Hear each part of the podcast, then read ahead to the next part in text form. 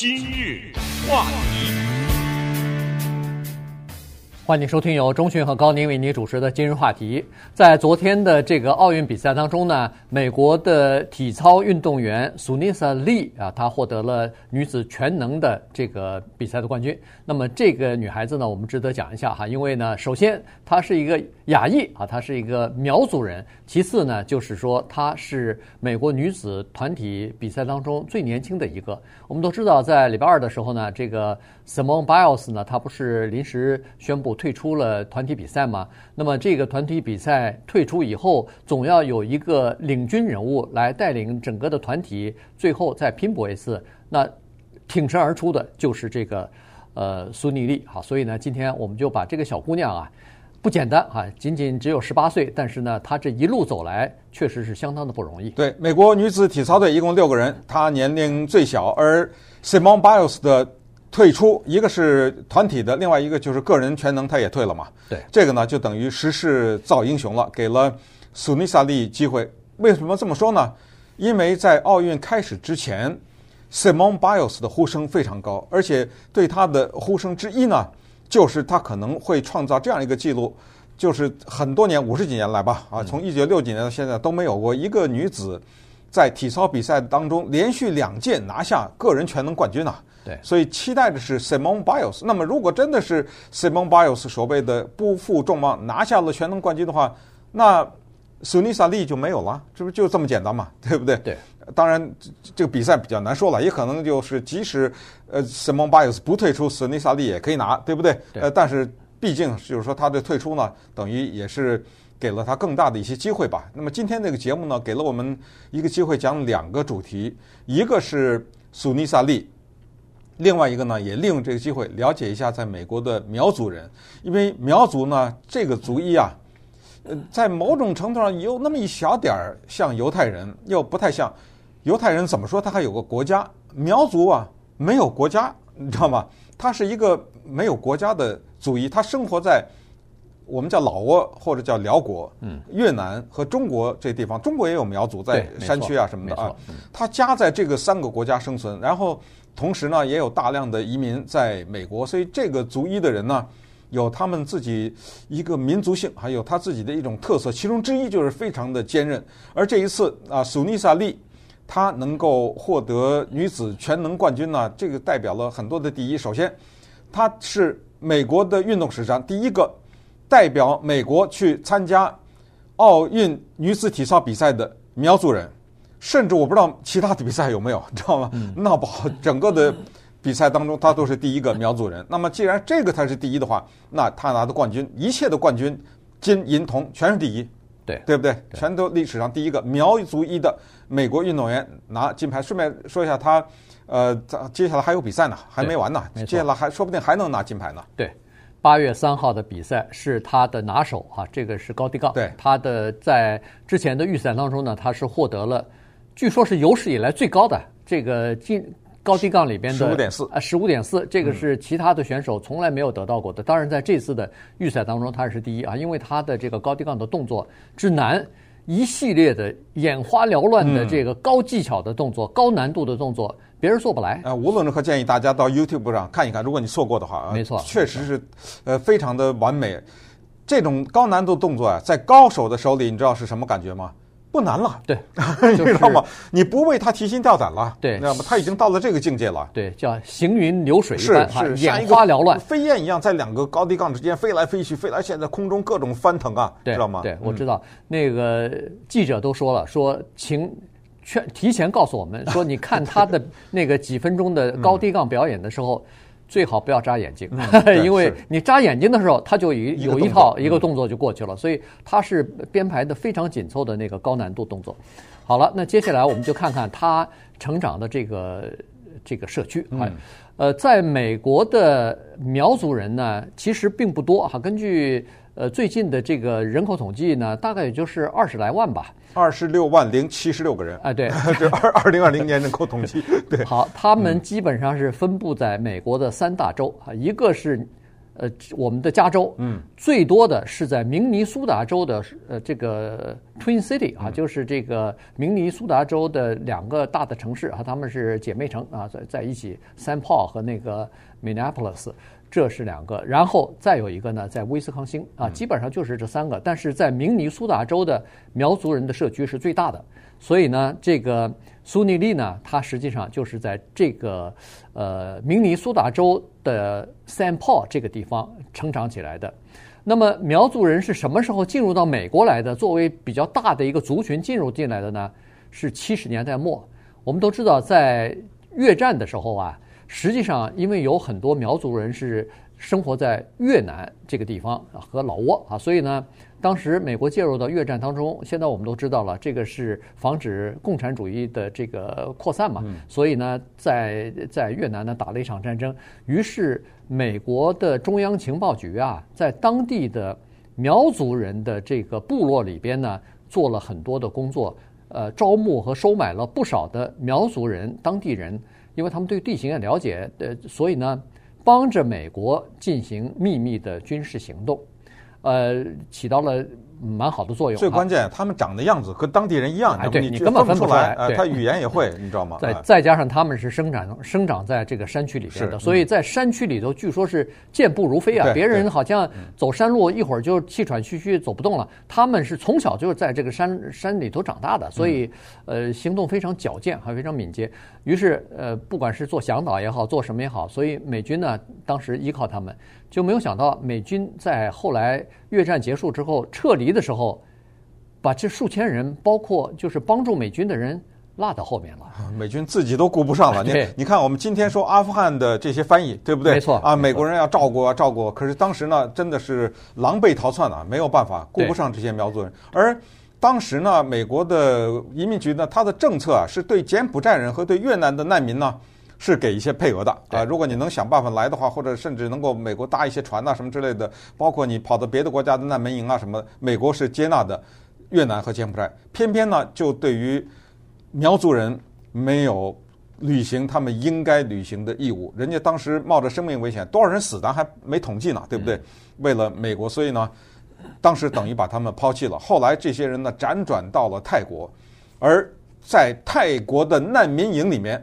有这么姓李的一家人，后来他们辗转的来到了美国。那么这个姓李的这家人，就是苏尼萨利的爸爸，可能妈妈也在里面啊。对，他们也就是说，苏尼萨利的爸爸妈妈后来进入到美国的时候呢，还是孩子。那他们来到了美国以后，就在这个地方呢生存。顺便也告诉大家呢。在我们常说的亚裔亚裔当中啊，就含这些人。当然，他们呢，这个没有任何贬义啊，就是他把整个的亚裔的收入啊拉下来了。因为什么呢？因为他们是亚裔里面几乎是最穷的那个群体，也就是说他们的收入是很低的。我认识这样的一对夫妻，他们就是在美国的华盛顿州成立了这么一个家庭。他们坚韧不拔，英语英语讲不好，但是呢，他们凭着双手。在林中开辟一块地方，自己搭的房子，啊，养的鸡啊什么之类的。然后女的给人家家里当佣人啊，扫地啊、做饭呐什么之类的。男的呢在造船厂工作，然后在这个地方又生孩子啊什么，传宗接代。然后慢慢慢慢的，一步一步的。然后后来这个男的还弄了一条船呐，自己做造一条船啊什么之类的。我去的时候，呃，他还带着我去钓鱼，然后就跟我讲起这些故事，就讲起当年美军把他们给。训练了以后，作为间谍的这些故事、故事啊，什么之类的，也没有觉得他很伤心，你知道吗？哎，反正就是这些人特别的 韧啊，你就觉得哎，又小又黑一个男哎，因为过了太久了，对对吧？又小又黑，那个瘦小，但是你一看他那种就是极其能吃苦的那种感觉。那么稍待会儿呢，我们就看看这么穷的一个族裔的人，却培养出了一个高贵的体育项目的 代表，你知道吗？对，怎么个高法？怎么个贵法？哎，咱们接下来看看苏尼利这一家人。今日话题，欢迎您继续收听由中讯和高宁为您主持的《今日话题》。今天呢，跟大家聊的是呃女子体操的冠军哈，这个全能冠军已经得了苏尼萨利啊，她是刚才说了是一个位辽族的呃苗族的这么一位美国人啊，他生长在美国了，肯定是父母亲是呃来自于苗族的难民。呃，来的时候还小呢，但是当然现在在美国已经生活了四十多年了，所以呢，呃，他们在这个社区当中呢，等于是出了一个恨不得是出了一个金凤凰一样的。原因是这样子，刚才说过了，呃，苗族人的生活的还是比较困苦的，在苗族人的整体的刚才说的二十六万多人里边，他们百分之六十的人是属于低收入的人，百分之二十五以上的人。生活在贫困线以下，所以可以想象得出来，这个族裔的呃整整体的生活情况是不尽人意的哈，是不是特别好的？所以刚才说为什么说这个培养一个金凤凰，培养一个高贵的这个呃体育明星出来呢？原因是体操本身它入门的那个门槛就比较高，对，因为它不像是踢足球也好，篮球也好，什么乒乓球也好。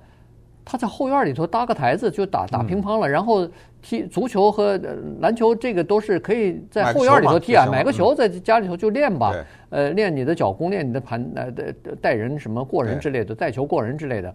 可是那高低杠你在家里头怎么弄法啊？对吧？跳马你怎么弄法啊？平衡木啊，平衡木，对对对。哎，你还别说，他爸这个呃苏尼他爸爸在他小的时候还真的在自家自家的后院里头。专门还做了一根大的平衡木，给他孩孩子练习。当然，我估计也不是那种标准的，但是就是一根木头，至少你可以站在上头，感感觉感觉啊。它就是那个宽啊、长啊什么，应该是按照尺寸的做的。对，反正是做一个平衡木。嗯，但也也仅此而已。你高低杠是没法弄的，因为呃，再是跳马也是，它需要很长时间的助跑，然后跳出来以后翻滚什么的，这个是很容易受伤的。嗯，所以呢，他没有办法在家里头做。于是就涉及到你必须要有一个学校，除了学校以外，学校有的时候也不能只能教一些基础的东西，所以你还必须要参加什么俱乐部啊，呃，请教练啊。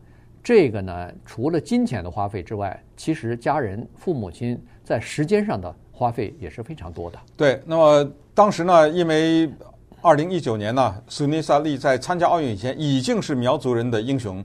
已经是在闻名当地好多地方的这么一个为自己的族裔争光的这样的一个人物，所以呢，对他的期待也很高。我觉得他有点像亚美尼亚人的卡戴珊，知道吗？嗯、就是说，一个人呢，你怎么判断他的知名度已经大出他的行业？就是如果他自己的族裔的人。那些既不看体育也不关心大众文化和娱乐的人都知道他是谁的时候，你就知道他成功了。Tiger Woods 再没比他更经典的例子了，对，对不对，对？你再怎么不打高尔夫球，你都不可能不知道这个人是干什么的。那苏尼萨利在当地就是这样的名声，那到现在就完了，现在全世界了，他就不是一个什么明尼苏达州啊什么之类的，就这么一个情况了。